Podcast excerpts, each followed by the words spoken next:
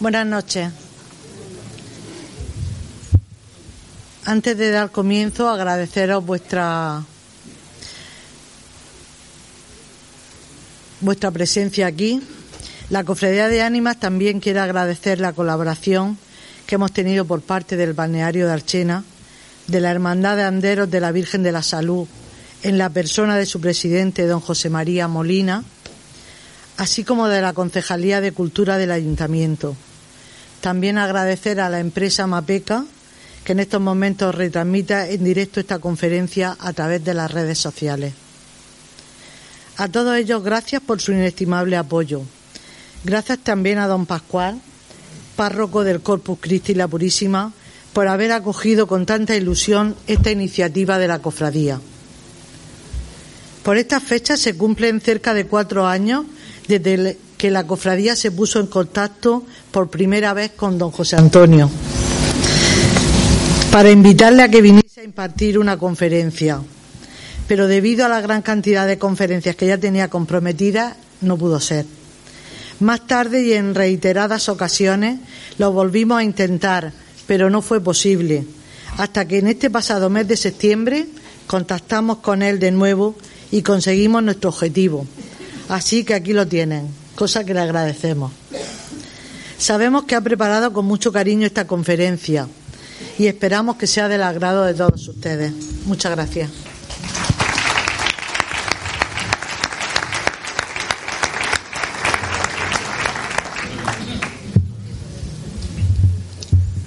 presento? Lo presento Bueno, pues dar la bienvenida también y agradecer a don José Antonio Fortea que esté aquí con nosotros eh, esta tarde a iniciativa de, la cofradía de, del Cristo de las Ánimas que cuando me lo propuse pues digo claro que es adelante, ¿no? Eh, José Antonio Fortea, el padre Fortea, ya lo conocéis, supongo, eh, muy popular en YouTube y, en los medios de comunicación. Nació en Barbastro, España, en 1968.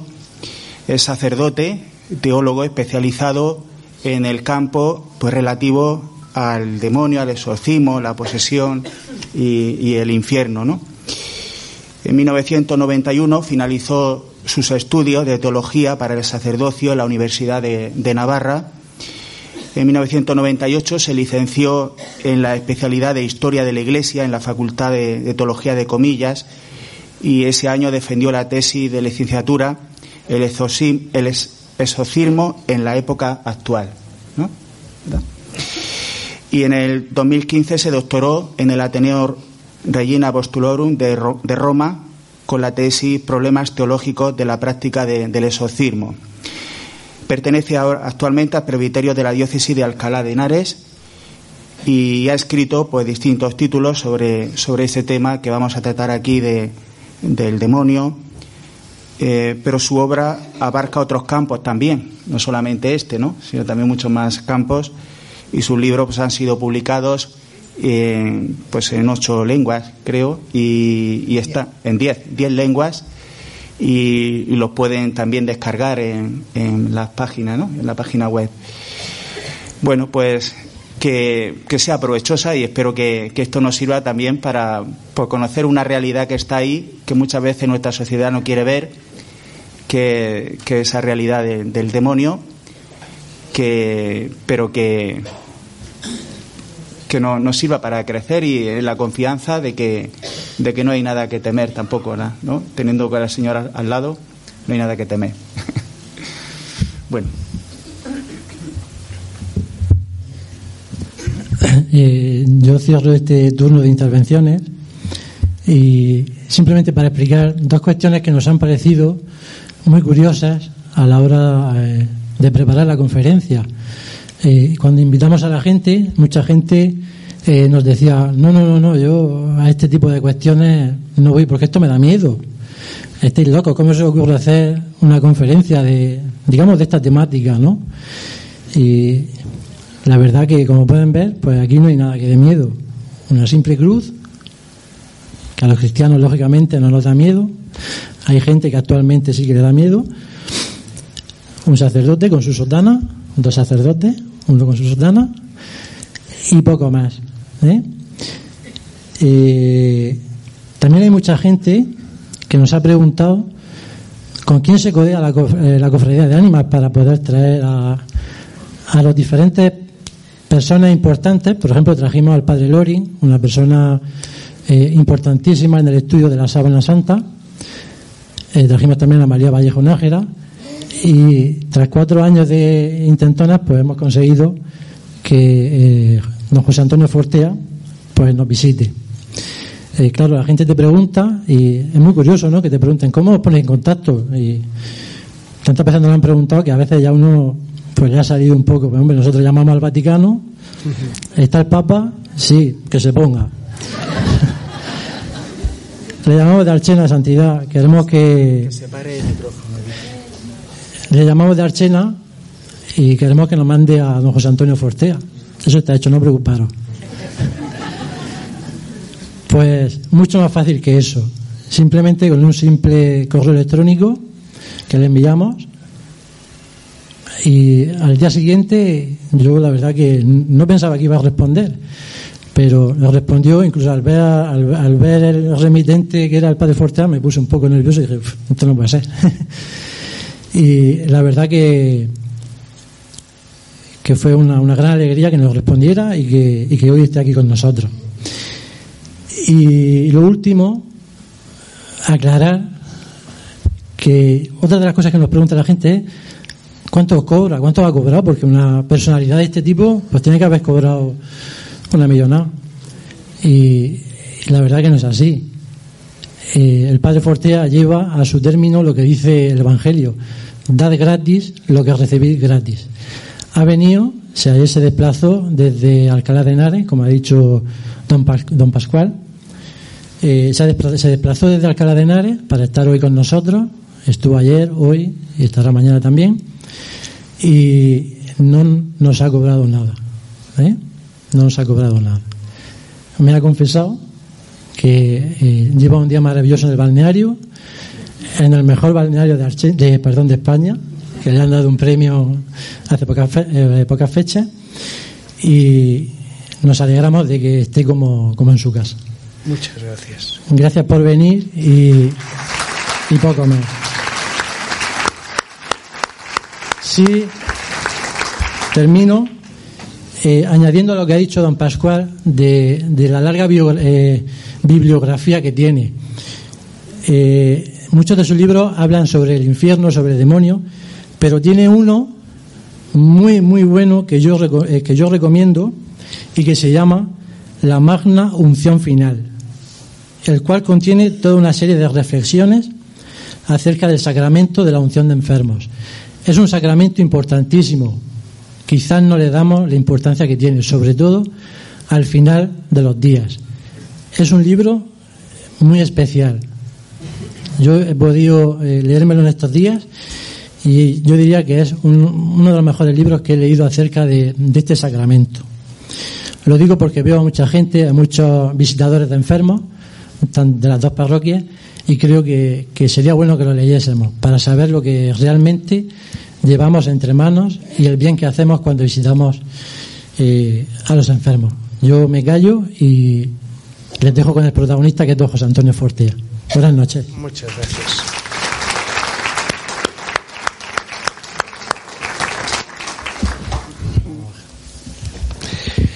Pues voy a responder lo primero de todo la razón, mi voz está un poco, me la notarán, resfriada. He pasado unos días eh, con una infección bastante fuerte y, de hecho ahora estoy tomando antibióticos y por eso me notarán la voz un poco tomada y, mal. Pero voy a responder a la cuestión de por qué acepté la invitación y, y la razón es una. Cuando él me invitó la primera vez, hace ya cuatro años, y la segunda y la tercera, yo soy sacerdote diocesano, eh, siempre he sido párroco hasta estos últimos años, y eh, todas mis salidas eran en mi mes de vacaciones, mis 31 días de vacaciones. Entre otras cosas porque considero que lo esencial en mi trabajo es la escritura. Y entonces, eh, cuando él me llamó, no había forma humana de, sacar un día más de, mi agenda y le dije, bueno, este año es imposible, vamos a ver al siguiente. Pero en el siguiente lo mismo. Lo que pasa es que eh, desde hace un par de años dije, un momento, eh, has viajado desde, desde Canadá hasta Chile eh, varias veces al año, te conoces, pero no conozco España.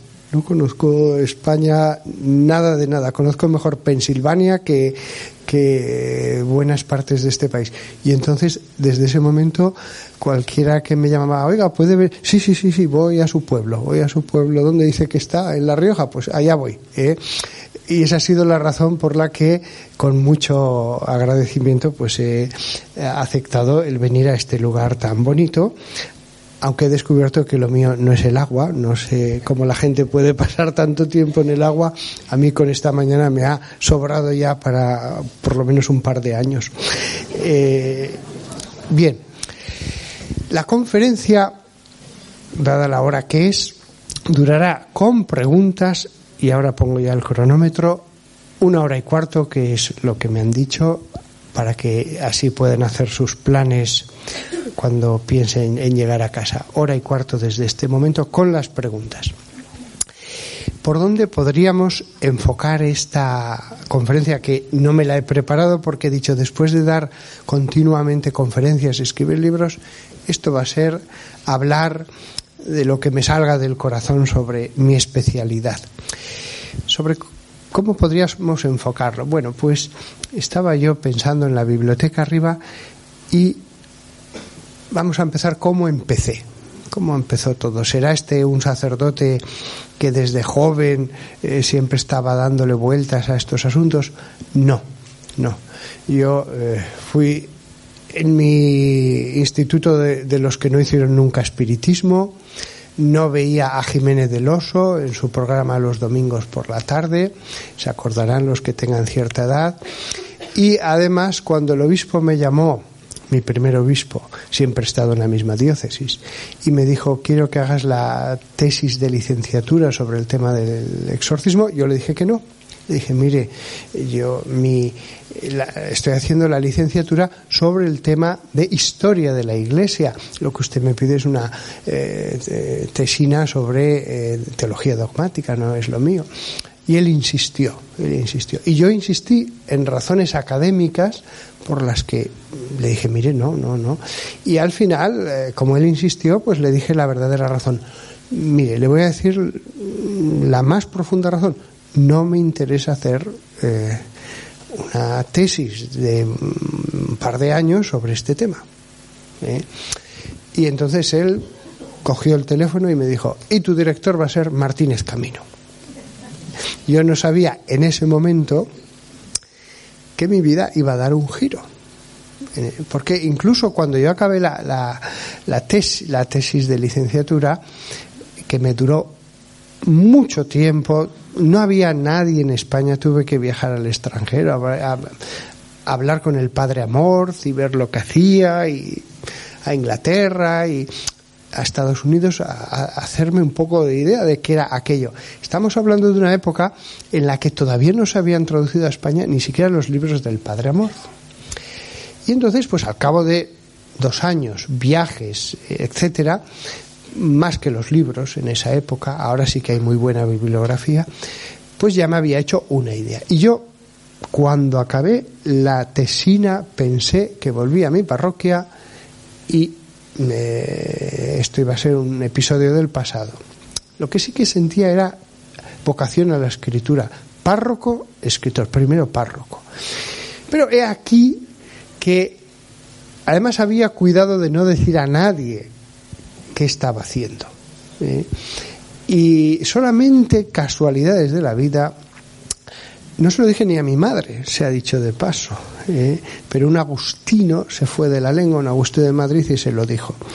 Y después también se enteró, eh, uno de mis amigos me preguntó, oye, ¿sobre qué estás haciendo la tesis? No, pues nada, un tema dogmático, ya, ya, pero en concreto, bueno, el tema de los espíritus, ya, ya, pero en concreto, y al final le tuve que decir el título. Y entonces ese párroco, al cabo de un tiempo, no pasó ni un par de meses desde que acabé la tesina, me envió un caso. Y después otro párroco de Madrid, otro caso. Y después otro, otro, otro. Al principio era uno cada varios meses, después uno al mes, después ya varias veces a la semana. Al final, todos los días recibía casos. No digo verdaderos, pero recibía a gente. ¿Por qué estoy yo aquí ahora sentado y dando conferencias? Porque fui el primero. No fue ni porque fuera el más santo, ni el más inteligente, ni nada. Fui el primero eh, después de aquellos borrascosos años 60 y 70 y 80, teológicamente en que se ponía en cuestión todo, se negaban hasta los milagros de Cristo, eh, pues me tocó en casualidad ser el primero que empezó a recibir gente. Al principio está muy verde, como se pueden imaginar. Al principio para mí aquello era experimentar. Y eso que había visto al padre Amor en acción durante una semana, en su mejor momento. ¿eh? Y, había estado en reuniones de exorcistas y tal, y siempre les decía, puedo asistir a... Bien, el caso es que empecé a recibir a gente. No es cierto que la mayor parte de los que venían a mí estaban locos. No es verdad eso. Eso se suele decir. Pues no es verdad. La mayor parte de los que venían eran gente normal y corriente que tenían dudas, que querían saber, ¿esto procede del demonio? Es... Eran gente sensata, unos creyentes, otros no creyentes, que querían que alguien con autoridad les dijera si la causa era o no demoníaca. Yo les escuchaba, les daba mi opinión y después hacía lo que había visto al padre Amorz en Roma, rezar por la persona. Rezaba un poco eh, y en la mayoría de los casos no pasaba nada. ¿Siente usted algo? No.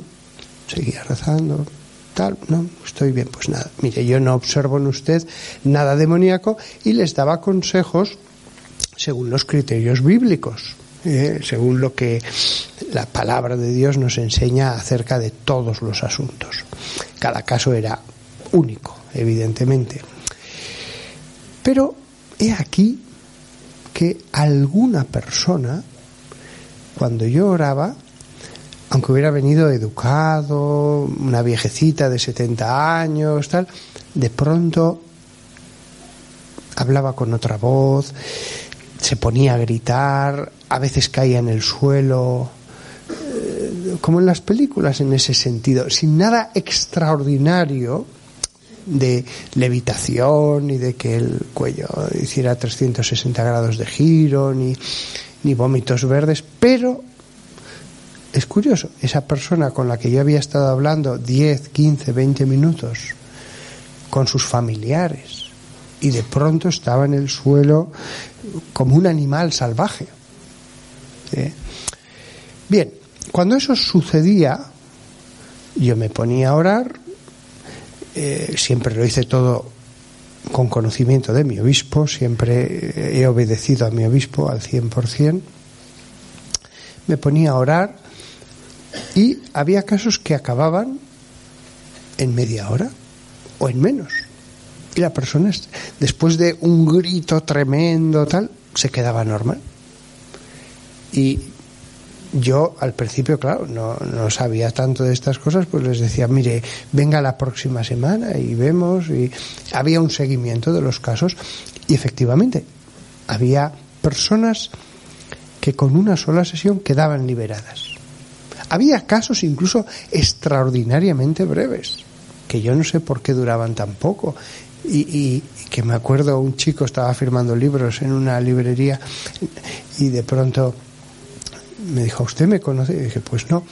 Me dijo, mire, yo soy el hermano que... Ah, sí, sí. había durado menos de cinco minutos aquel exorcismo.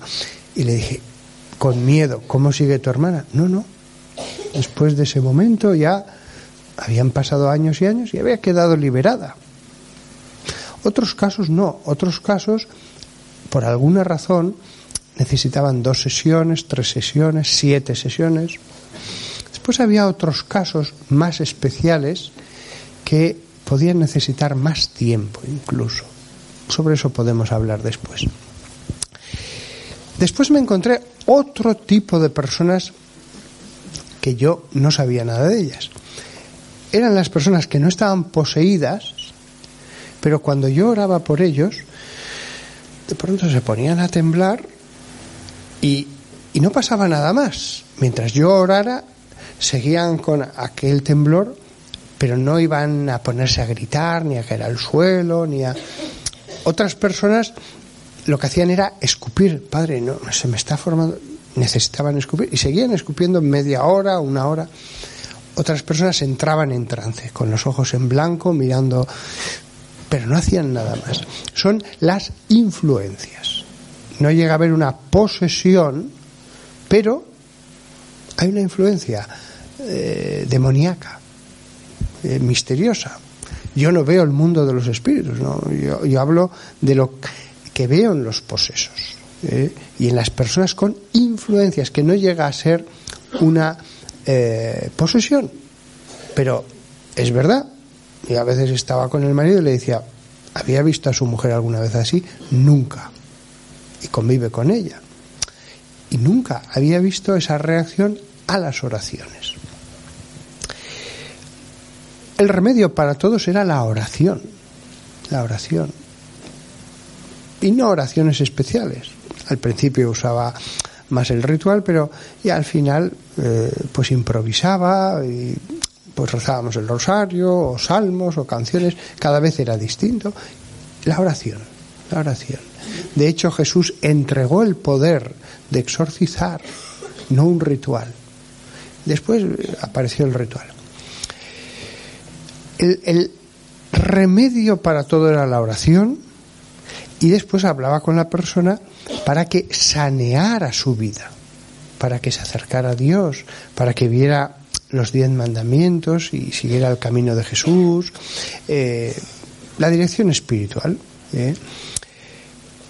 Otro fenómeno curioso, el de las posesiones no de las personas, sino de las casas, que efectivamente, pues a veces el mal estaba en un lugar, y aunque cambiaran los inquilinos, allí había los ruidos, los malos olores, tal, poltergeist.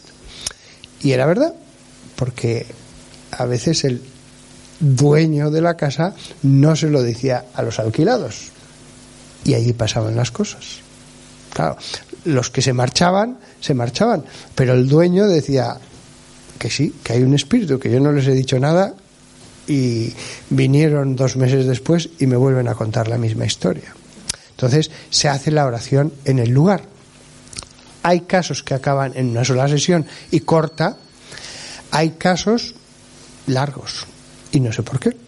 Porque soy yo el mismo el que reza, a veces los fenómenos son los mismos y hay casos que no sé por qué, incluso yendo un obispo, yendo allí con todo el fervor, con toda la fe, y ese caso no se acaba y otros sí.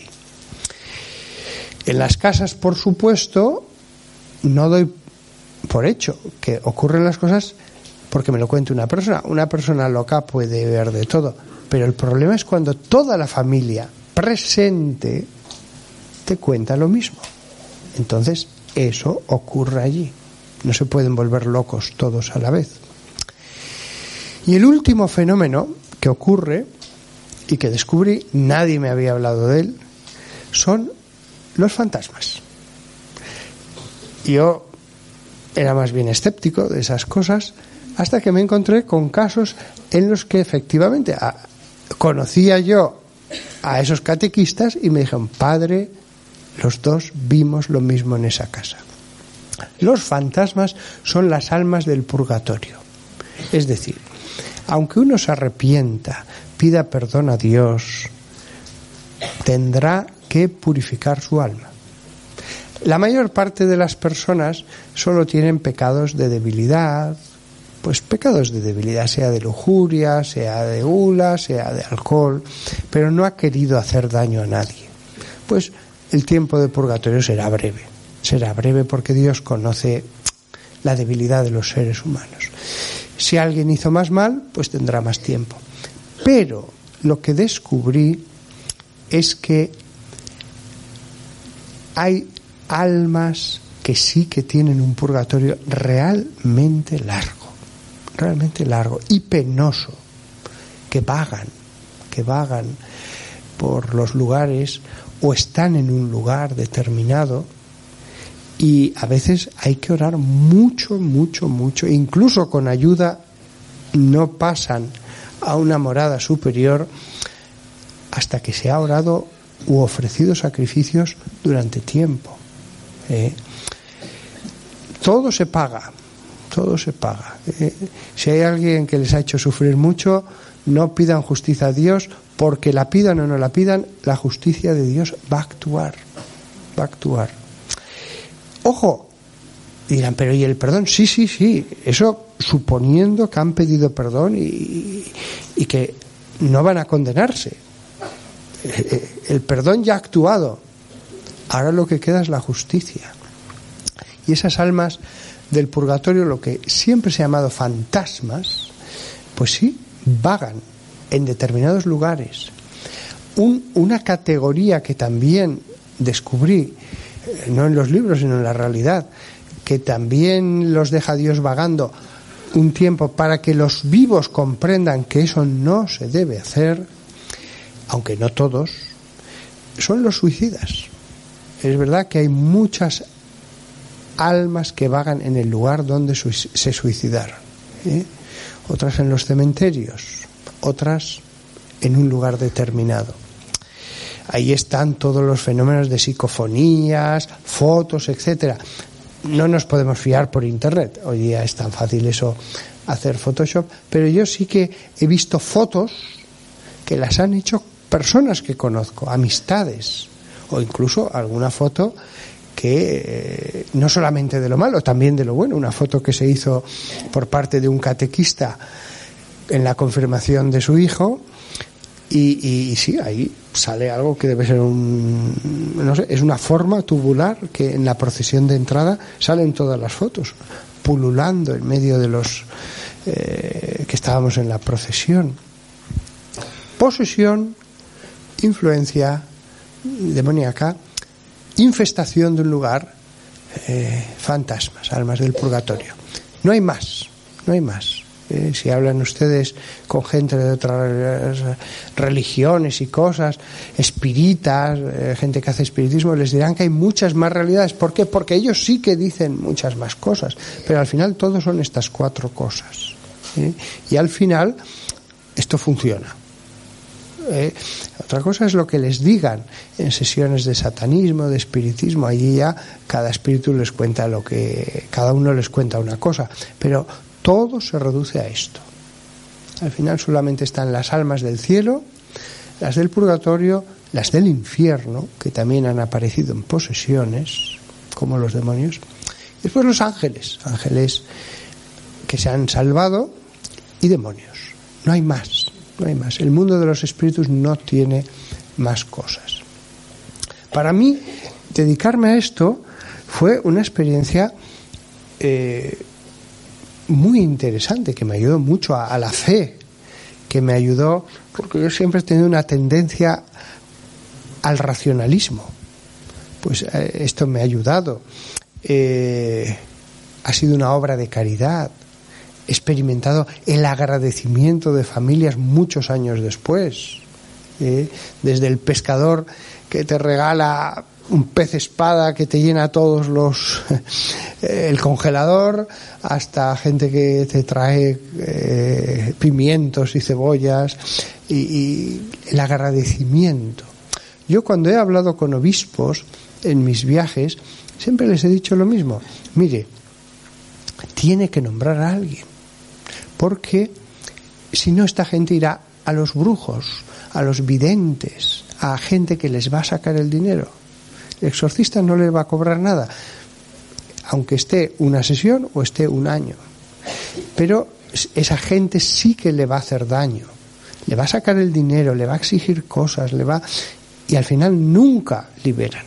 Entonces, esto Esto es una actividad pastoral. Mm, escoja muy bien al sacerdote que se dedica a esto, que sea un hombre sensato, un hombre espiritual, un hombre que no caiga en la soberbia, que no caiga en cosas raras, porque los demonios en los exorcismos siempre les van a decir cosas. ¿eh? Que prescinda, que se centre en Dios. Escójalo bien, o a dos sacerdotes o a tres, y que la experiencia se acumule. Es una labor que eh, no, no solamente no fatiga ni desgasta, es vivificadora para el sacerdote. Se ve el poder de Dios si no se escoge bien a la persona. También he visto, no alguno, he visto a un buen número de exorcistas que se volvían mentes más complicadas, que caían en la soberbia, que caían en el amor a los medios de comunicación, etc. Lo he visto, lo he visto. ¿eh? Es una labor que puede ir desviando al sacerdote. Y he visto cómo obispos han tenido que sacar a los exorcistas cuando ya era evidente que el ministerio les estaba haciendo daño. No es un ministerio como cualquiera, como ser párroco o como ser profesor en un seminario, pero bien ejercido, como suelen hacer la mayoría, aunque el índice de caídos, de exorcistas caídos, no es pequeño. Sobre eso trató mi tesis doctoral al final. ¿eh? los aspectos negativos. Y no, eh, la estadística no es pequeña, pero bien ejercido, pues eh, es, es, una fuente de entusiasmo, de, de razón de ser sacerdotal. Se preguntarán, ¿hay muchos pues esos? No. Yo recibía todos los días de toda España, 47 millones de habitantes, posesión, posesión, un par de perfecta un par de casos al año. Podría haber algún año alguno más, pero de dos, tres, cuatro. Dos, normalmente. Influencias más. Influencias, pues venía, por ejemplo, una persona y te cuenta que tiene depresión. Pues la depresión es una enfermedad. Le puede suceder incluso a una persona buena, religiosa, que reza. Pero es verdad que un caso de cada muchos oraba y sentía ganas de vomitar, por ejemplo. Una influencia, las cosas que he dicho antes. O sentía un aro de hierro que le apretaba la cabeza. Bueno, no es normal. Esta persona solo padece depresión. Mm, mm, por orar no tiene que pasarle eso. ¿Significa que la depresión está causada por el demonio? No. Pero en algún caso hay también una influencia demoníaca. Claro, muchos de los que venían a verme no vivían en la comunidad de Madrid, donde yo vivo. Entonces le decía, mire, usted ha hecho cuatro, cinco horas. Trate de buscar un exorcista en su diócesis. Pero si no lo encuentra, siga con su psiquiatra o su psicólogo y rece, acérquese a Dios, que con la oración con la oración sin exorcista, cualquier influencia demoníaca se va a ir debilitando. Si aquí hay alguno con alguna influencia demoníaca, con oración, yendo a misa todos los días, la confesión, la lectura del Evangelio, el rosario, irá debilitando. No digo ni siquiera haciendo todas esas cosas, empiecen por alguna. Y se irá debilitando la acción que pueda haber de los espíritus sí hay una acción más frecuente de lo que yo pensaba. También yo cuando empecé creía que me encontraría un caso o dos verdaderos en toda la vida. Pero no. Una cosa son las teorías y otra cosa es que efectivamente el mundo espiritual está más relacionado de lo que yo pensaba. Normalmente solo tenemos eh, tentaciones y algunos muy fuertes pero hay casos en que hay otras ramificaciones. Dios podía haber alejado completamente el mundo espiritual de los espíritus angélicos del mundo de los humanos, pero ha permitido pues que haya interconexiones. ¿Por qué? Bueno, yo creo que en parte ha permitido lo extraordinario porque es una fuente de fe. Cuando yo oraba por estas personas, lo hacía con la familia. Eh, entonces toda la familia salía robustecida en la fe. Le daba los consejos a la persona afectada, pero todos se beneficiaban. ¿eh? Y, y entonces digo, ¿y por qué permitir estas cosas? Bueno, los frutos son muy buenos. Esta persona solo iba al psiquiatra porque tenía, vamos a ver, por ejemplo, una persona me vino con una patología compulsiva, un trastorno compulsivo que le hacía ah, mm, lavarse las manos más de 40 veces al día. Cuando por fin me las enseñó, era una chica muy guapa, de menos de 30 años, las manos estaban abrasadas no voy a exagerar, parecían las manos de ET. La piel estaba abrasada. Me quedé impresionado. Pensé, pobre, tiene una enfermedad. Pues le voy a dar consejos, tal. Pero, como siempre hago, dije, voy a rezar. Pero no, había una influencia. Había una influencia demoníaca. Entonces le dije, pues mira, no, no, no solo tienes una enfermedad, tienes esto. Entonces sigue con tu psiquiatra, pero ven una vez a la semana aquí y oraré por ti. Eh, ¿Significa que todas las personas con trastornos compulsivos tienen influencias demoníacas? No. He orado por muchísimas. Es así, es así. ¿Significa que todos los pensamientos que vienen a la mente son del demonio? No. El demonio no está siempre a nuestro lado. Viene, nos tienta, se marcha en unos podrá insistir más durante una temporada en tentaciones y uno se siente más tentado, en otros no. No está siempre a nuestro lado. ¿eh? Esta chica, por ejemplo, me contó su vida y me contó cómo cuando ella era estudiante universitaria se encaprichó de un profesor joven y lo sedujo y tuvieron una relación un tiempo. Un día le llamó su mujer y le dijo, te lo suplico, mi marido es todo lo que tengo, lo amo con todo mi corazón, déjalo. Él está encaprichado contigo, no ve otra cosa. Y me contó ella, no tuve compasión. Por supuesto, después lo dejó. El matrimonio, no sé qué sería de él, pero no tuvo compasión y ella entendió su enfermedad como un castigo divino. No le dije que no tenía razón. Todas las cosas que nos suceden o son una prueba de Dios para santificarnos y que nos hagamos mejores, o son un castigo, o una mezcla de ambas cosas. No, no le dije, no tienes razón. Muchas de las cosas que suceden a los humanos son todas castigo, no, hay gente muy buena que es probada sin ninguna culpa. Pero hay muchas cosas cuyas ramificaciones, causas y efectos son muy misteriosas. Son muy misteriosas. Muchas eh, de las cosas espirituales extraordinarias que veía, no pienso que hubiera ninguna culpa. Pero otras, no le decía yo que no. Lo mismo pasa en el mundo, ¿eh? Lo mismo pasa en el mundo, con toda la cantidad de males que hay. ¿eh? Habrá que discernir caso por caso. A veces es una mezcla. ¿eh? Bueno, ha pasado media hora. Vamos a las preguntas porque seguro que eh, tienen y me gustaría abordar los intereses personales que, tengan ustedes sobre este mundo. Pregunten lo que quieran. Bueno, una última cosa diré antes de empezar.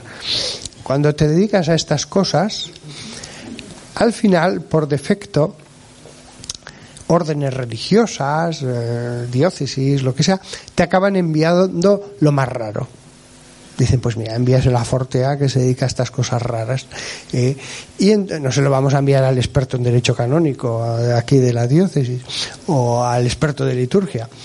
Entonces, al final eh, me han llegado todas las cosas raras, me han invitado de muchos grupos carismáticos y siempre lo digo, ¿eh? El mundo de la mística es muchísimo más apasionante que el demoníaco. El mundo de la mística es te deja con la boca abierta. Si hay unos poderes de las tinieblas que se les ha concedido hacer cosas extraordinarias por permisión de Dios, ojo, el mundo celestial cuando emerge en este mundo es impresionante, es impresionante. ¿eh?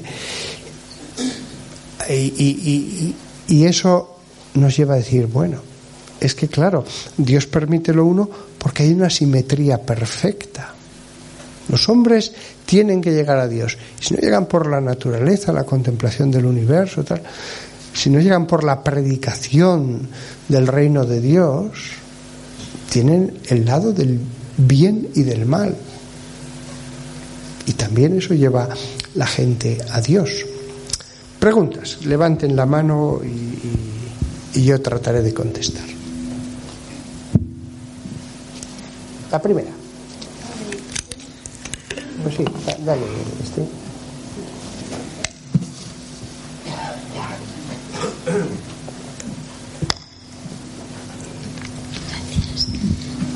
Buenas tardes. Padre, yo le preguntaría eh, sobre el mal de ojo. Eh, ¿Qué nos puede decir? Porque mm, a mí me enseñaron un Viernes Santo a hacer una oración, porque al fin y al cabo eh, se reza, son oraciones. Y, y desde entonces, pues acuden, perdón, acude a mí, pues, por ejemplo, mi sobrina que tiene niños pequeños, a las amigas de mi sobrina. Entonces, con que ella me diga mm, el nombre, pues yo rezo por esos niños, suelen ser niños pequeños, rezo por ellos y estando rezando, pues, si, si, porque ella me pregunta, eh, Tita, mira a ver que está, que está raro, está, no está normal, no está bien, tal. Y cuando tiene, eh, cuando no está bien, o sea, a mí me da un abrir de boca y un abrir de boca y rezo y rezo. Y conforme va pasando las horas, pues a mí se me deja de abrir la boca. Entonces es como que me da la sensación de que ya no tiene mal de ojo. Yo llamo a mi sobrina o lo que sea, yo no sé cómo llamarlo, pero. Eh, y entonces me dice, pues tita, está tan tranquilo, ha dormido esta noche estupendamente. Por favor, padre, ¿nos podría hablar sobre este tema? Por supuesto que sí. Apague quizás el micro para que no se acople. Vamos a ver, hay dos aspectos en lo que usted ha dicho. Mi respuesta le va a gustar mucho, ¿eh? Ya se lo digo de, antemano por si piensa a ver qué me dice. No, no, le, le va a gustar. Pero hay dos aspectos. Primero, el tema del mal de ojo. ¿Hay algún problema teológico en que alguien invoque a las fuerzas del mal, las llame como las llame, porque en la santería las llaman de una manera, en el satanismo de otra, un brujo, hay de todo. ¿Hay algún problema teológico en que alguien invoque a un ser espiritual maligno para dañar a otro y eso tenga algún efecto? No lo hay, no lo hay. Ahora bien, y, hay gente que va a los brujos para hacer daño o para conseguir cosas buenas, los hechizos. ¿eh? Me he enamorado de esta persona o quiero que mi negocio vaya bien. No hay ningún problema teológico en eso. Pero mi opinión es que el poder del mal no puede estar tan suelto, tan libre. Entonces Dios, la inmensa mayoría de los maleficios, llamémoslo mal de ojo, eh, tiene muchos nombres según los países y la inmensa mayoría de los maleficios como de los hechizos no tienen ningún efecto. Pero la única razón que puedo ofrecer para esta afirmación es que Dios es rey, lo llamamos el Señor, es el Señor de, de toda su creación. No va a dejar que este poder esté suelto, sino el poder del mal sería inmenso. Entonces, no, como norma general, no se preocupen nada del maleficio. Insisto, hay muchos tipos de maleficio. Eh, eh, no importa el nombre ni la técnica que hayan usado. Lo que hay que hacer es, si ustedes quieren estar protegidos, pues cuanto más cerca están de Dios, por su vida, por la oración, por vivir en la ley de Dios, por, pues más protegidos estarán, claro. ¿eh? Esto es como una casa incluso sin hacer nada en mitad del campo, pues no suele pasar nada. Pero si encima le pongo una valla y le pongo cámaras de seguridad y le pongo un guarda, pues más difícil es que pase algo. Pero incluso sin hacer nada, no suele pasar nada. Entonces, primero, no tengan temor a esto. Hombre, alguna vez, porque yo era muy escéptico del maleficio, hasta que Dios me puso una prueba, más bien dos, que dije, ah, entonces, alguna vez esto sí que funciona. Eh, eh, pero es que no me quiero alargar porque llevamos ya 35 minutos. Entonces, algún maleficio sí que funciona. Pero no tengan temor. Y si quieren estar protegidos, oración. Y si alguien piensa, a mí me han hecho un maleficio, oración. Oración. Eh, lo primero, pedir perdón a Dios del pecado, confesarse, empezar una nueva vida. pedid y se os dará pedid y se os dará. Vamos al segundo aspecto que usted decía. Me preguntan en muchos lugares por curanderos, etcétera. Yo como norma general, como muchísimos curanderos, lo que, lo que hacen es, en el fondo, magia, pues digo, no vayáis. Pero yo sé que estoy haciendo una generalización. ¿Por qué? Porque sé que hay personas buenas que lo único que hacen es dar hierbas medicinales.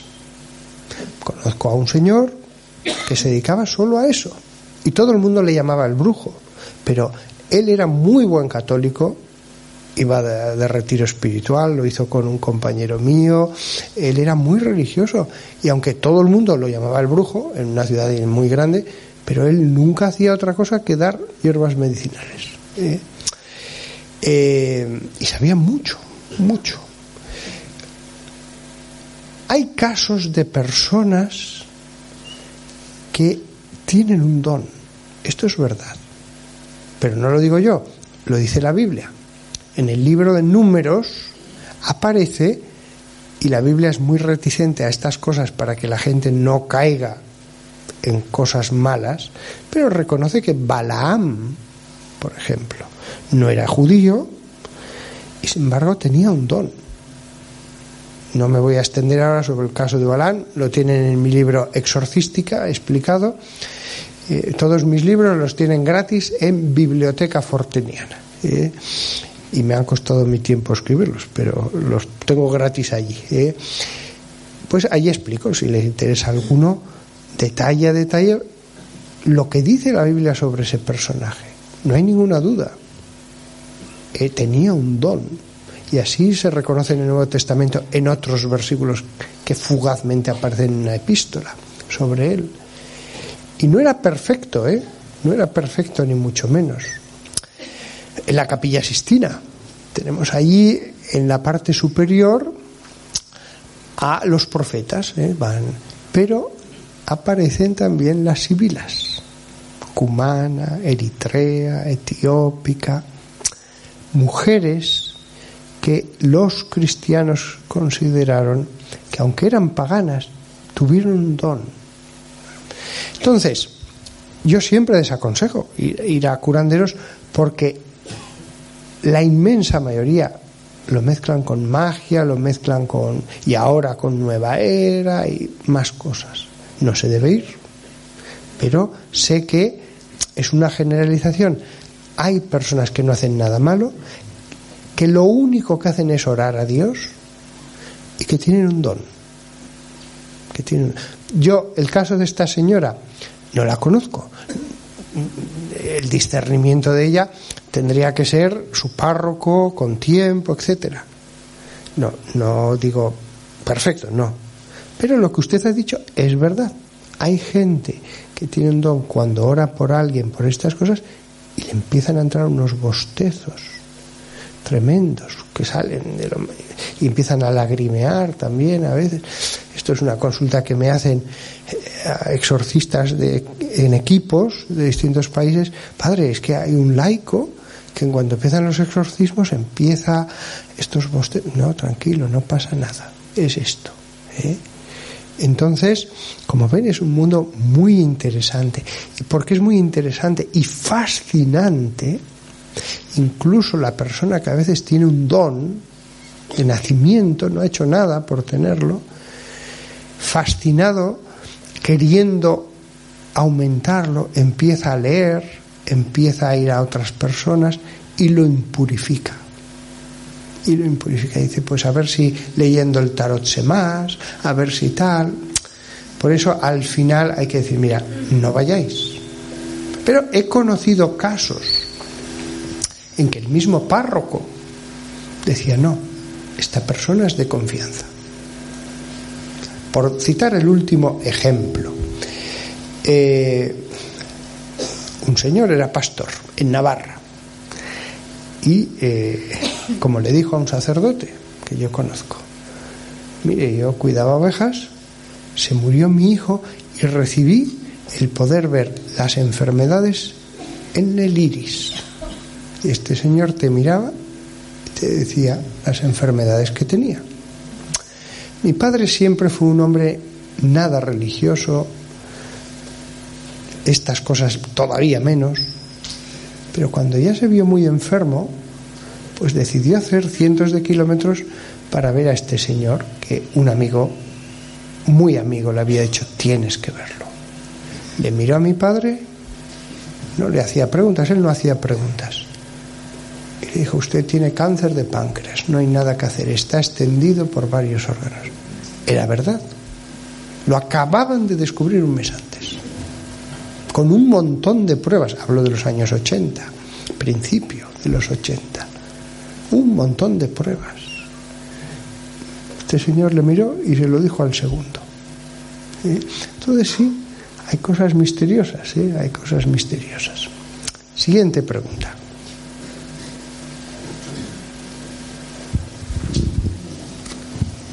Cuarenta un minutos. Buenas noches, padre. Soy seguidora de sus YouTube también del YouTube del Padre Amor. Y yo soy de Cieza, soy de aquí, soy de la Algaida, pero soy de aquí. Pero me han dicho que yo ya estoy allí en los Kikos catecumenales, me han hecho varias preguntas que le haga. Como usted se, se hace tan así, pues yo le voy a decir solamente dos que más me interesan. Los enfermos de, patología muy grave que muchas veces yo que soy visitadora de enfermos del hospital he llevado agua exorcitada o aceite eh, bendecido les he echado y entonces su recuperación ha sido increíble. Muchas veces me pregunto si ahí no está el enemigo haciéndole sufrir a esa persona. Esa es una pregunta. Contesto la primera y, me hace la segunda, aunque voy a intentar ser breve para que pueda haber más preguntas. Me preguntan a veces, oiga, ¿y si exorcizáramos a un asesino que, que, ha salido con la ametralladora en Estados Unidos y ha matado ahí a todo el vecindario, si ¿qué pasaría? Pues sí, hay casos en que a lo mejor sí, no lo sé. Habría que ir caso por caso. Entonces le digo lo mismo, hay que ir caso por caso. Pero es verdad, después de ya lo que tengo de vida dedicado a estas cosas, que lo esencial, y usted que es neocatecumenal lo entenderá perfectamente porque ustedes insisten mucho en eso, lo esencial es la predicación del reino. Es la predicación del reino. O sea, si logramos que las enseñanzas de Jesús se tornen vida en esa persona, va a mejorar. Va a mejorar. Cualquier enfermo mental, si se convierte a Cristo y cambia su vida, todos mejoran, todos. Mucha gente que venía a mí, perdón, de toda la gente que venía a mí, siempre había un tanto por ciento, pequeño, ¿eh? ya he dicho que no eran la mayoría, de personas con enfermedades mentales. Entonces yo al principio durante años le decía, mire, lo siento mucho, esto no, no es mi especialidad, tiene usted que ir a un psicólogo, en otros casos tiene que ir a un psiquiatra. Con los años y hablando con psiquiatras, porque invitaba a, todos los que querían venir y después comentábamos los casos, pues acabé, acabé sabiendo algo de psiquiatría, claro sobre todo cuando invitas a varios y entre ellos están discutiendo toda la comida el caso. Entonces, ya pues les decía, mire, usted tiene esta patología, esto tiene que ir al psiquiatra, no vaya a un psicólogo, necesita medicación, tal. Durante años hacía eso. Pero después me di cuenta, no. Si alguien necesita psiquiatra, envíalo. Díselo con claridad. Pero dile, usted no tiene ningún demonio. Pero véngase una vez a la semana y rezamos por usted. Todos mejoraban. Todos mejoraban. Y no tenían espíritus. Pero es verdad, cuando una persona descubre a Jesús, saca el pecado de su vida, es decir, sanea el aspecto natural, su mente, todos mejoran. Y algunos radicalmente. Y hablamos de patologías que tienen una base eh, también eh, orgánica, eh, una esquizofrenia, todos mejoraban. Entonces, lo que usted me decía, hay que ver caso por caso y desde luego el que se acerquen a Jesús siempre va a tener un aspecto benéfico incluso en lo natural. ¿eh? Pero no, no soy tan eh, favorable porque mucha gente me dice, bueno, y si ponemos esta medalla ya todo se arregla, y si les echamos agua bendita ya todo se arregla. No, no, los sacramentales tienen su función, pero ojalá que fuera todo tan sencillo. Las raíces profundas están en que el alma, también somos espíritu, necesitamos ser llenados de la vida del Espíritu por Dios y solamente Dios puede hacer eso. Así que el reino de Dios, ¿cómo hacen ustedes? Segunda pregunta que tenía. La segunda pregunta es, una vecina mía que no creía en nada, pues su marido la incineró, la incineró y la llevó al campo, a la montaña, a enterrarla porque en ese lugar supuestamente ella le gustaba mucho. Cuando no se entierra a una persona dentro de un sitio sagrado, ¿qué significado o qué puede ocurrirle a esa alma que está en ese estado? Eso sí que lo puedo decir con total seguridad. Nada, nada. Eh, la, las, cuando pulula un alma humana en un lugar es porque verdaderamente eh, ha habido algo gordo allí. ¿eh? A veces porque se ha hecho espiritismo y ya se ha quedado allí. Eh, cosas así, pero no, eh, eh, yo les aseguro que no me importaría tener seis calaveras en mi dormitorio y dormiría eh, tranquilamente. No, no, no tengan temor por eso. En las películas siempre se dice, no, es que hicimos la casa sobre un cementerio indio, pero no pasa nada. Eh, no pasa nada. Los espíritus ya han salido y han ido a su morada. Lo que allí queda son los restos. ¿Eh? Ya que es neocatecumenal, le concedo una tercera pregunta. Esta es la última, por favor. En Es que lo los neocatecumenales son muy estrictos y se esfuerzan mucho. Es que ¿eh? luego me me lo preguntarán. Nada, nada. Eh, comulgar con la mano en muchas ocasiones mm, dice Satanás que está encantado porque al Padre Amor se lo ha dicho muchísimas veces, que lo que más le gustaba es que sus los hijos de Dios comulgan en la mano. Y eso era un logro para Satanás. ¿Qué me dice usted a esto? Ya es la última. Muy bien. Y gracias. Bueno, pues vamos a ver. Aunque yo soy un cura un poco tradicional, eh, eh, no tradicionalista, eh, pero desde que me ordené siempre fui con sotana, eso desde el seminario no sé por qué, eh, porque en mi seminario no había nada de tradicionalismo. ¿eh? Pero es verdad que muchos eh, sacerdotes pues iban con la sotana y en mi parroquia pues entonces siempre he tenido una visión un poco tradicional ¿eh? de, de la liturgia y de todo. Sin embargo, sin embargo, hay una cosa que a mí siempre me ha dejado muy tranquilo cuando empecé a oír esta polémica. Lo que atares en la tierra será atado en el cielo. ¿Eh? Es decir, no hay ningún problema en que uno prefiera comulgar de una manera o de otra. No hay ningún problema en que busque razones a favor de una manera o de otra. Pero Jesús dijo, lo que atareis en la tierra será atado en el cielo. Se- también se lo dijo después una vez en exclusiva a Pedro, como, lo cual significa que le dio un poder especial. Pero una vez se lo dijo a los doce. Entonces, si la Iglesia con el poder de Cristo ha atado, que se puede, bueno, en este caso sería desatado, antes solo se podía comulgar eh, con un ayuno, incluso de agua, desde las 12 de la noche. Pues si la Iglesia ha desatado que con una hora basta, pues ya está. Lo cual no significa que cada uno prefiera de un modo y que busque razones a favor de lo uno o de lo otro y que incluso por los cauces eclesiásticos pues solicite una cosa u otra. Eso ahí está la libertad. Yo personalmente, para los que tengan escrúpulos, les diré que se comulgó en la mano durante siete siglos. Durante siete siglos. San Agustín solo daba la comunión en la mano. Los apóstoles la recibieron en la mano. Los primeros siglos solo y exclusivamente se comulgó en la mano.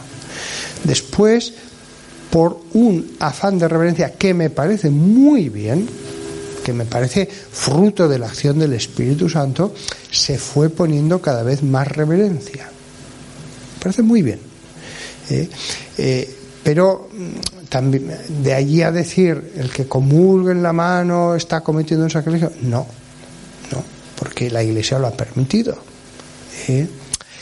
¿La Virgen María va a hacer la lucha contra los obispos? No. La Virgen María, incluso en vida, estaba sometida a los apóstoles. Los que gobernaban eh, la iglesia eran los apóstoles, no la Virgen María. Eh, La Virgen María dio ejemplo de obediencia, de sumisión. Cuando le preguntaban algo contestaba, daba su parecer, pero no dijo, aquí mando yo. Si no lo hizo en vida, tampoco ahora va a decir, voy a hacer la guerra. O sea, yo de ningún modo pienso que la Virgen se va a aparecer para hacer la guerra a, a un obispo. Eh, eso mm, estoy seguro que no. Si el obispo está haciendo mal, le tocará el corazón para que, pero no va a hacer, no va a crear división en el rebaño. Entonces, sobre el tema de las revelaciones, yo creo que hay místicos. Pero siempre que me pasan una revelación por internet, por email, tal, la borro, no la leo, no pierdo tiempo. ¿Para qué? La voy a leer, puede ser verdad, puede no ser verdad. ¿Cómo lo voy a saber desde aquí, en Nairobi? Pues no lo sé. Es que parece creíble, hombre, por supuesto que parece creíble, pero eso no significa que sea verdad. Entonces, yo todo lo borro. No voy a perder tiempo. A sabiendas de que seguro que hay gente muy santa, de mucho ayuno, de mucha oración, que sí que tiene mensajes divinos. Estoy seguro que los hay, pero yo no sé quiénes son. Yo no sé quiénes son. Entonces, a mí las revelaciones privadas en las que yo creo que existen, no me producen, mm, no, no veo que sean alimento para mi vida espiritual. ¿eh? Hago una excepción, una. Yo que siempre, siempre he dicho lo mismo y que no leo ninguna revelación, hay una que sí que me gusta mucho. Y se la voy a decir por si les gusta. Son los escritos de una mujer que vivió durante la Segunda Guerra Mundial y que es María Valtorta. Valtorta con V, lo tienen en internet. Bueno, yo he comprobado, comprobado directamente que el Padre Pío la recomendaba. ¿Eh? Y hay un beato, el beato Alegra, profesor de Sagrada Escritura, que era fan de María Valtorta. Y es beato, lo beatificó Juan Pablo II. Este María Valtorta, la única cosa que hizo fue, paralítica en su cama, sin libros, fue decirle a su confesor, Padre, estoy viendo la vida de Jesús. Y escribió una vida de Jesús maravillosa que se puede leer como novela, si no quieren creer en el carácter sobrenatural de esta revelación. Pero a mí me fascina. O sea, si lo quieren leer como novela, háganlo, pero yo es que no me canso de leerlo y volverlo a leer. Eh, lo que esta pobre mujer sin cultura, sin libros, paralítica, sin libros, ¿cómo pudo describir tan bien Jerusalén, Galilea, la Decápolis? es increíble.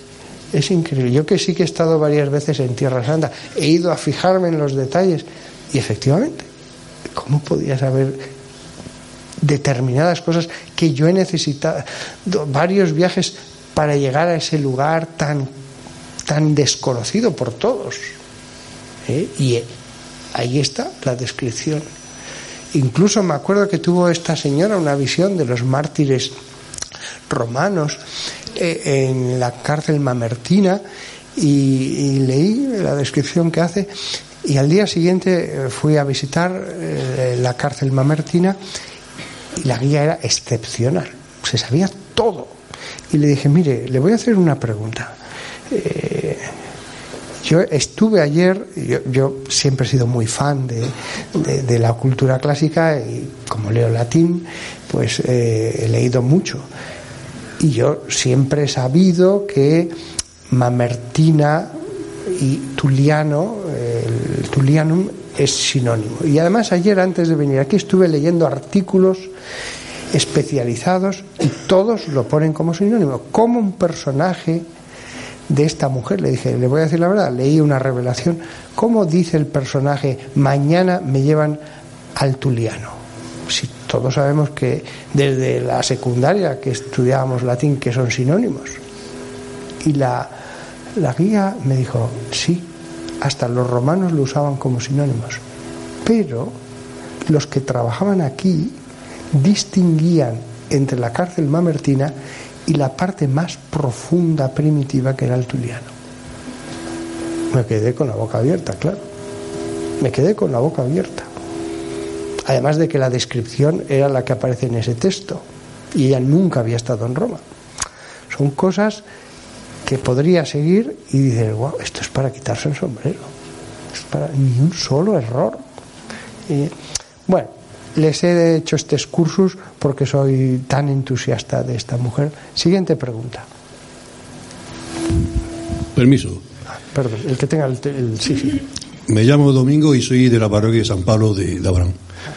Conozco un, caso de un joven de 20 años que estuvo en, un viaje en Mallorca y estuvo, estuvo, puso una tienda en un sitio que era un cementerio.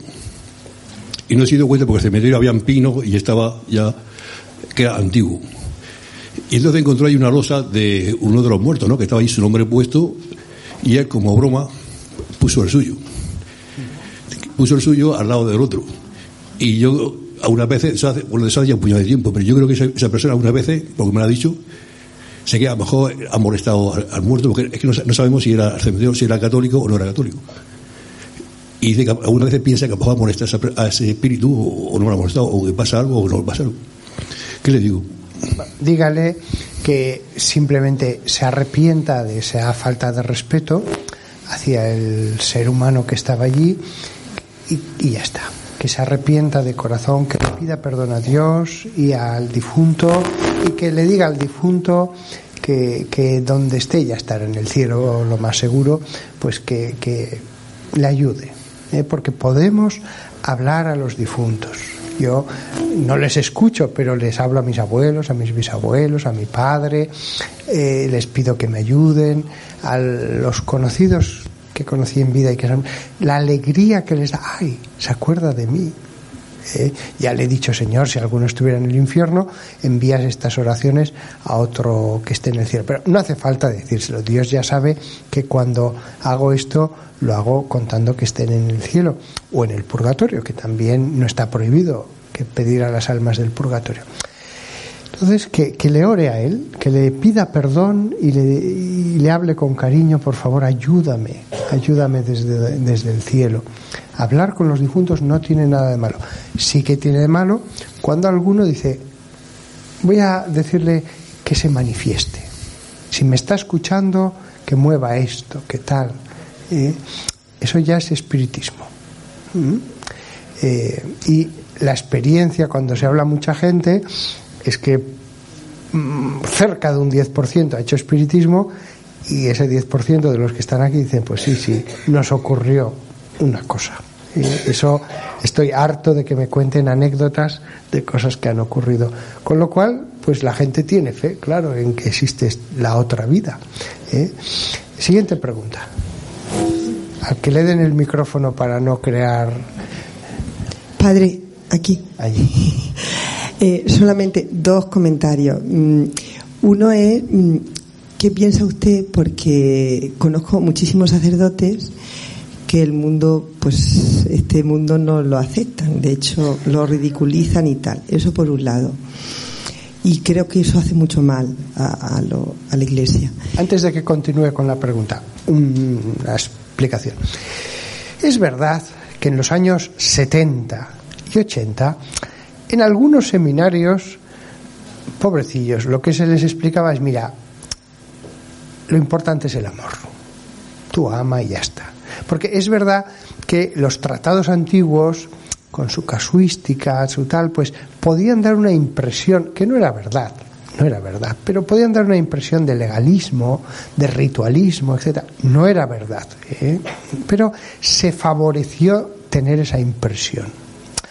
No es verdad porque yo me, crié en el seminario eh, leyendo esos libros escritos en latín y era la época en que todavía leíamos libros en latín y, y se veía que estaban hechos por hombres llenos de amor de Dios que se habían dedicado a eso toda la vida y eran muy sabios. Pero en los años 70 hubo una, un afán de ruptura que estaba en la cultura año del 68, etc., había un afán de, no, hay que reformarlo todo. Y entonces en, no pocos seminarios de todo el mundo, mira, lo importante es el amor. Lo importante es el amor y olvídate de esto. Pero, y entonces es verdad lo que aparece en la Biblia. No, hombre, no, esto son ropajes eh, míticos. Y los milagros de Jesús, no, esto fue después, la comunidad. De ahí que haya habido después tantos problemas sexuales si, esa, si esos sacerdotes, los más radicales, los más radicales, no rezaban, no se confesaban. Pues claro, ¿qué va a pasar?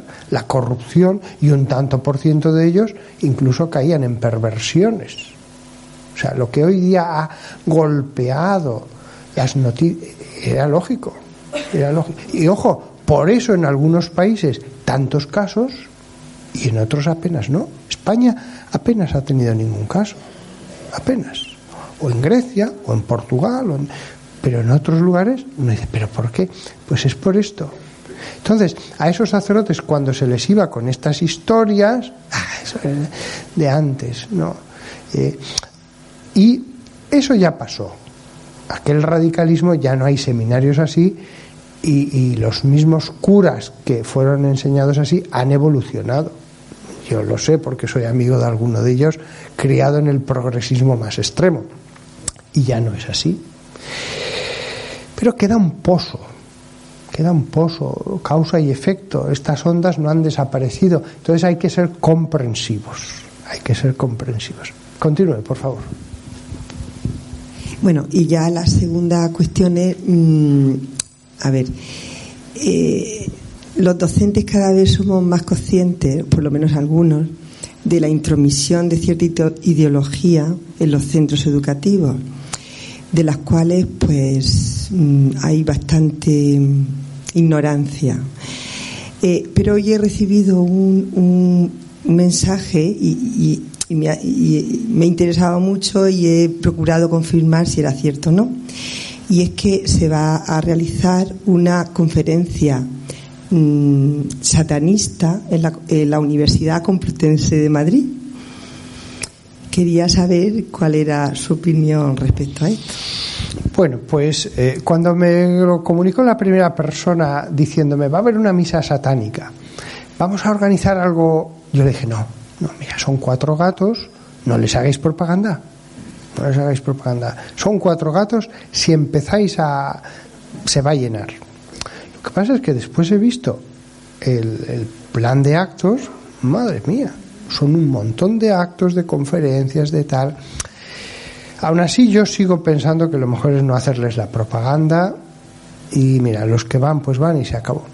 Pero claro, el día de Halloween, pues yo me, vino a visitar la familia, comimos juntos y desde el restaurante que estaba en la Plaza Cervantes, no era Madrid, es Alcalá de Henares, era la noche de Halloween. Claro, eh, eh, no sé, este año les dio por disfrazarse de demonios, pero con sus rabos, sus cuernos y todo. Claro, los niños, los mayores, era el, más. decía, aquí la ciudad está toda llena de gente disfrazada de demonios. Es anecdótico, pero es verdad que claramente eh, se está evolucionando a cosas cada vez más perversas. Y cada vez más la idea, no, no, en el fondo Satán no es como lo ha pintado la Iglesia Católica. En el fondo es Lucifer, el que lleva la luz. Entonces, cada vez más se están creando versiones más aceptables de adoración a este personaje con la excusa de que no es lo que dice la Iglesia Católica. Hoy por hoy esto es muy incipiente. Pero hace tres días me llegó una propaganda y se me ocurrió, hoy voy a mirar cuántos grupos Wicca hay en Madrid. Me quedé sorprendido. Eh, la Wicca está muy extendida en Estados Unidos, son grupos de brujas. Pero así, brujas, así se llaman a sí mismas. Pues sí, en Madrid también hay grupos estables. De... Entonces, es verdad que esto sigue siendo algo anecdótico, pero está creciendo. Pienso que va a seguir siendo una minoría, pero es verdad que la sociedad entera se está alejando de Dios y cada vez hay más personas inclinadas a eh, estos asuntos. Es preocupante, es preocupante. La sociedad no va por buen camino. Lo que en la televisión se dice, no, pero simplemente es un cambio de mentalidad. No, no. Ahí vemos el, caso de, las mujeres asesinadas y maltratadas, etcétera.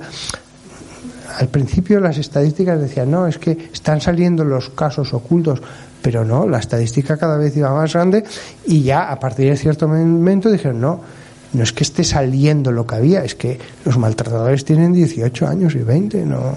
Entonces, la sociedad no va por buen camino. Eso hay que decirlo con toda claridad, no es ser pesimista, se están alejando de Dios. Y las ramificaciones, ¿eh? Dios es una fuente de bendición. En la medida en que nos alejemos de Dios, vamos a ver los frutos de nuestros de nuestras transgresiones. Yo no soy nada optimista respecto al futuro, nada. Siguiente al que le den el micrófono. Pero podéis también ir por aquí. Sí, bueno, muchas gracias, padre, eh, por sus aclaraciones a las preguntas que le vamos haciendo. Yo le quería hacer una pregunta para ver eh, la visión que usted nos puede dar.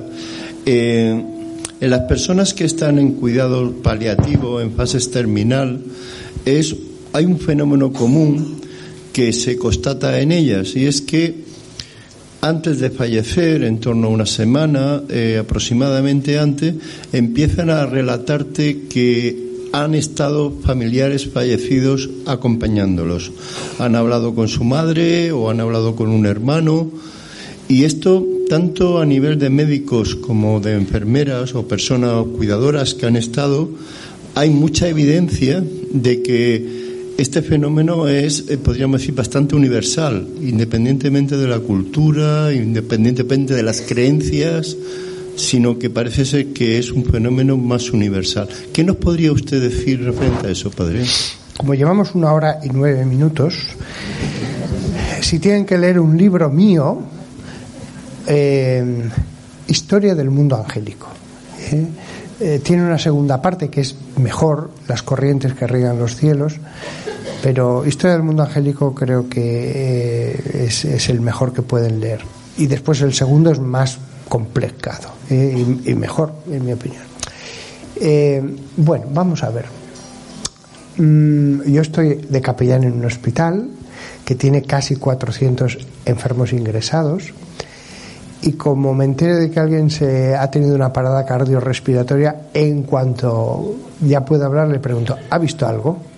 A todos, por sistema, ¿ha visto algo? La experiencia mía es que la mitad suelen ver algo, pero algunos muy poca cosa. Algunos me dicen, mire, yo solamente vi una luz a lo lejos.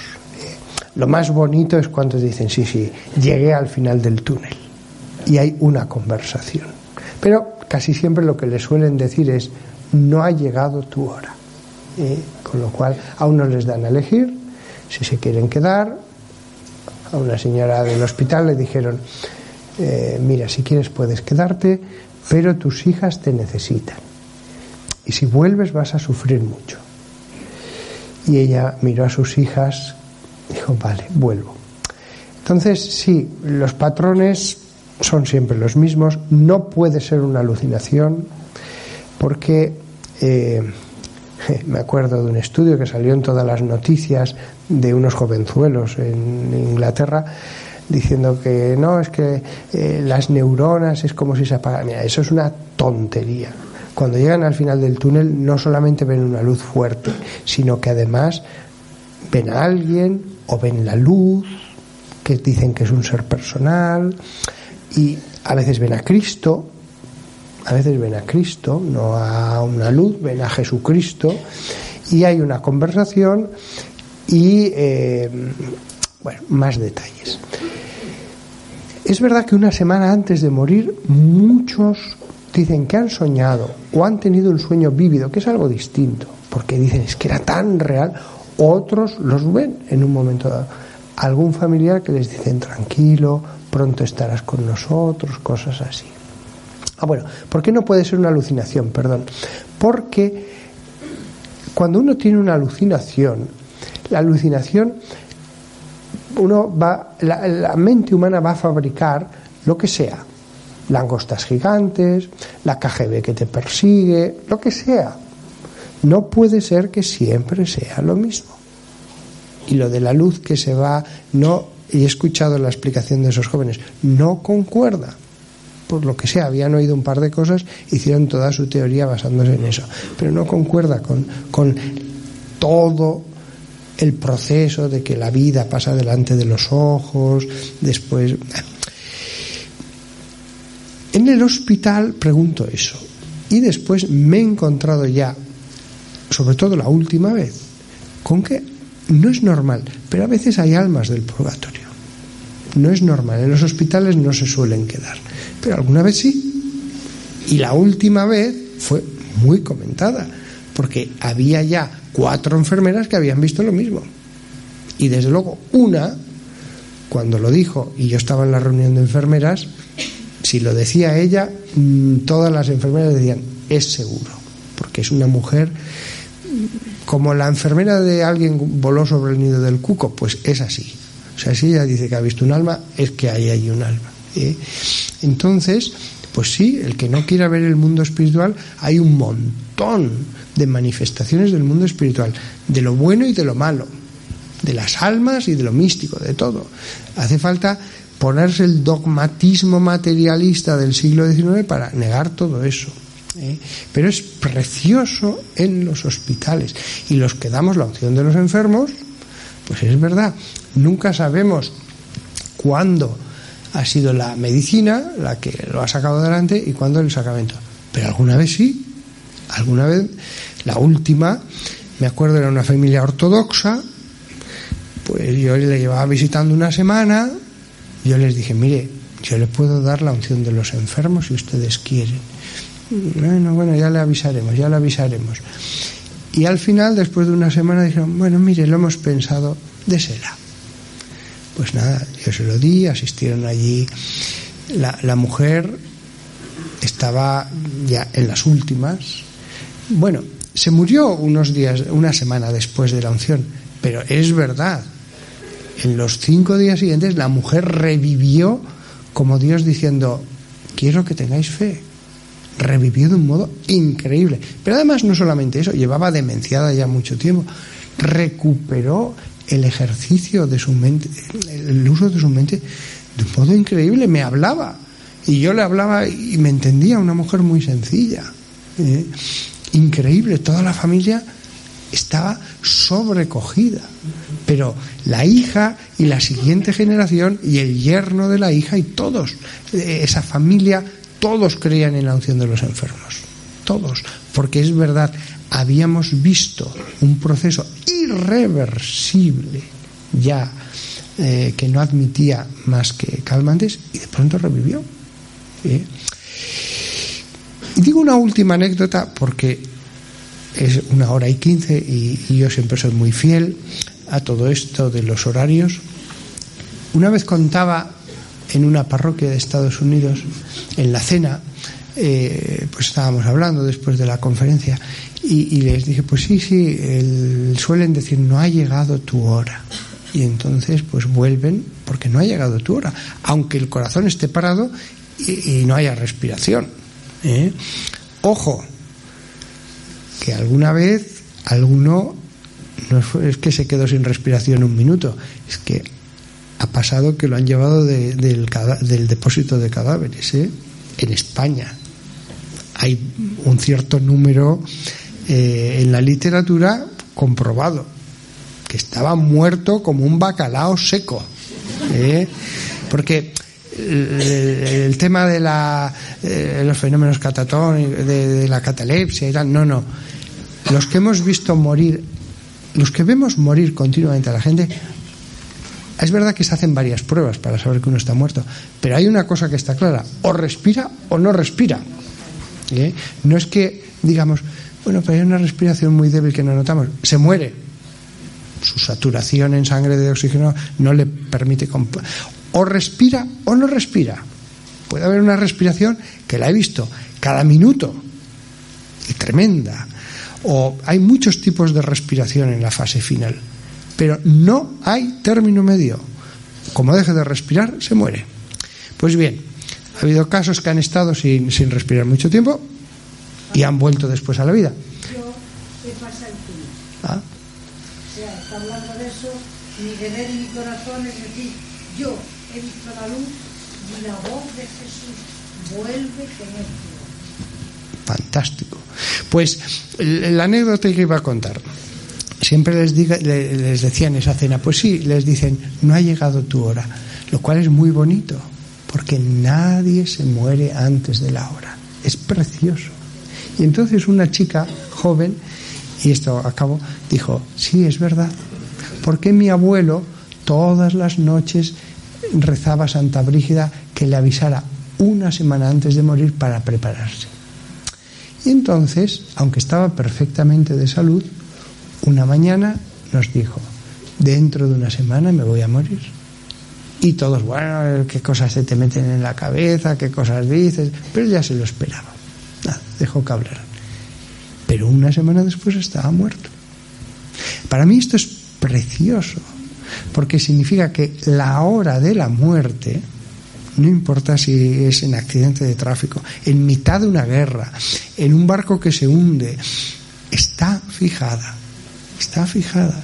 Y por lo tanto hay que estar tranquilos, hay que hacer, poner los medios, claro, hay que poner los medios, pero está fijada y eso a mí me da una tranquilidad total y absoluta, porque veo como gente muy fuerte, sana, y va a morir en tres días, y gente que dices, pero si se lleva muriendo ya desde hace seis años, pero o sea, va a vivir otros diez más y va a enterrar a, a varios de sus descendientes. Esto también lo he visto. ¿eh? Estamos en las manos de Dios y lo que les he dicho que les ayuda a tener optimismo, la alegría de vivir, el ver que no hay solo materia, que hay un Dios creador que nos espera y que nos ha puesto un tiempo de prueba aquí en este mundo. Bueno, pues hasta la próxima.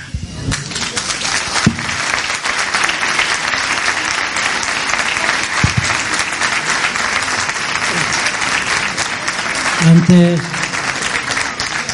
eh, dos cuestiones muy, muy, muy, muy breves antes de terminar.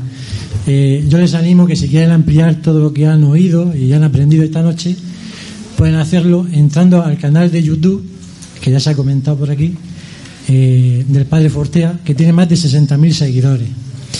Y si quieren descubrir también su sentido del humor, pueden acceder al blog, sobre todo la gente joven, sabe lo que son los blogs y pueden acceder porque diariamente escribe artículos con mucho humor y con mucha enjundia.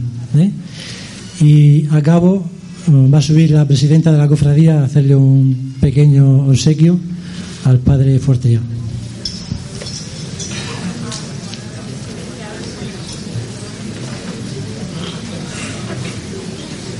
Creo que es una sotana.